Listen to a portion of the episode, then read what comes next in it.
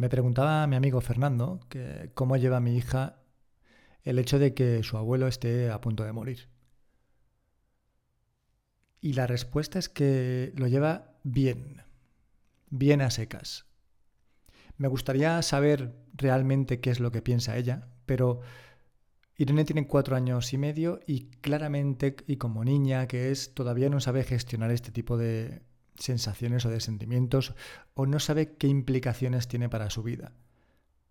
Recuerdo que en marzo, cuando tuvimos que sacrificar a nuestro perro, pues ella seguía haciendo bromas. ¡Ay! Que Luna se ha muerto, pues a ver si viene. O cosas como cuando llegábamos a casa, la llamaba Luna, ¿dónde estás, Luna? Para ella, el hecho de morir no tiene la connotación que tiene para un adulto, que es que ya la persona desaparece por completo, sino que es un estado algo más pasajero, ¿no? que en algún momento pues puede ser que vuelva. Han pasado ocho meses desde que sacrificamos a la perra y es curioso que también hace un par de días volvió a hacer la broma, ¿no? Al entrar en casa dijo, ay, nos está esperando Luna, vamos a entrar. No, cariño, Luna ya no nos espera y, y ya no nos va a esperar más porque está muerta y no va a volver. Pero eso de que está muerta y que no va a volver no lo acaba de entender. Sin embargo, ella está presente cuando estamos en casa de mis suegros y ella está presente pues cuando se le hacen ciertas curas a mi suegro a veces, aunque no debería estarlo. Y en mi opinión es preferible que no esté y que no vea ciertas cosas que ocurren, porque yo cuando era muy pequeño tengo un recuerdo súper nítido y no tenía más de cuatro años, porque a los cinco años me fui de casa de mis abuelos.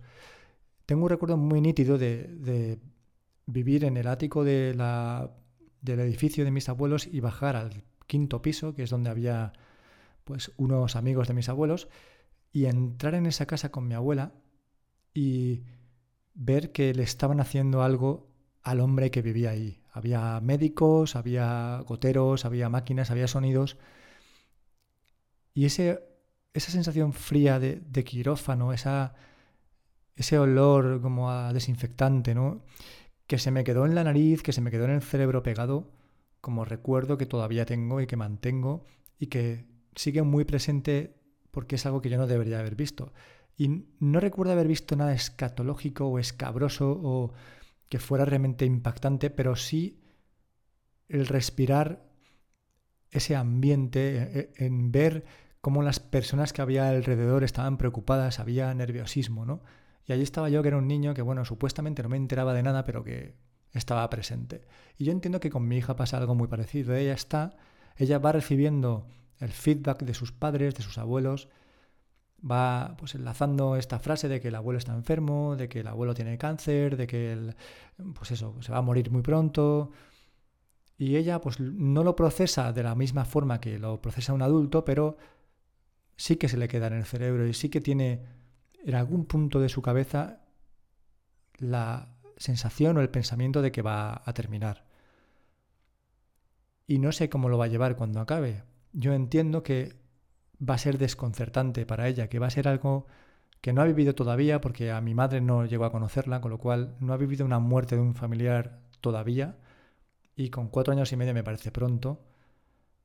Y quizá el hecho de que sea pronto va a permitir que no le deje una huella tan dura como cuando ya eres mucho más consciente, cuando tus relaciones son mucho más, pues los lazos eh, son más estrechos con tus familiares, ¿no? Que ahora lo son, pero lo son de una forma mucho más infantil. Así que bueno, ese momento es, es inminente, es cuestión de semanas como mucho, y pues os contaré cómo lo vive ella y cómo es su echar de menos, cómo es hablar de su abuelo en pasado, y este tipo de cosas que pues que a nadie le gusta vivir y supongo que tampoco a ella. Pero bueno, entre comillas, quizá lo, lo pase de una forma más leve. Reflexiones de hoy.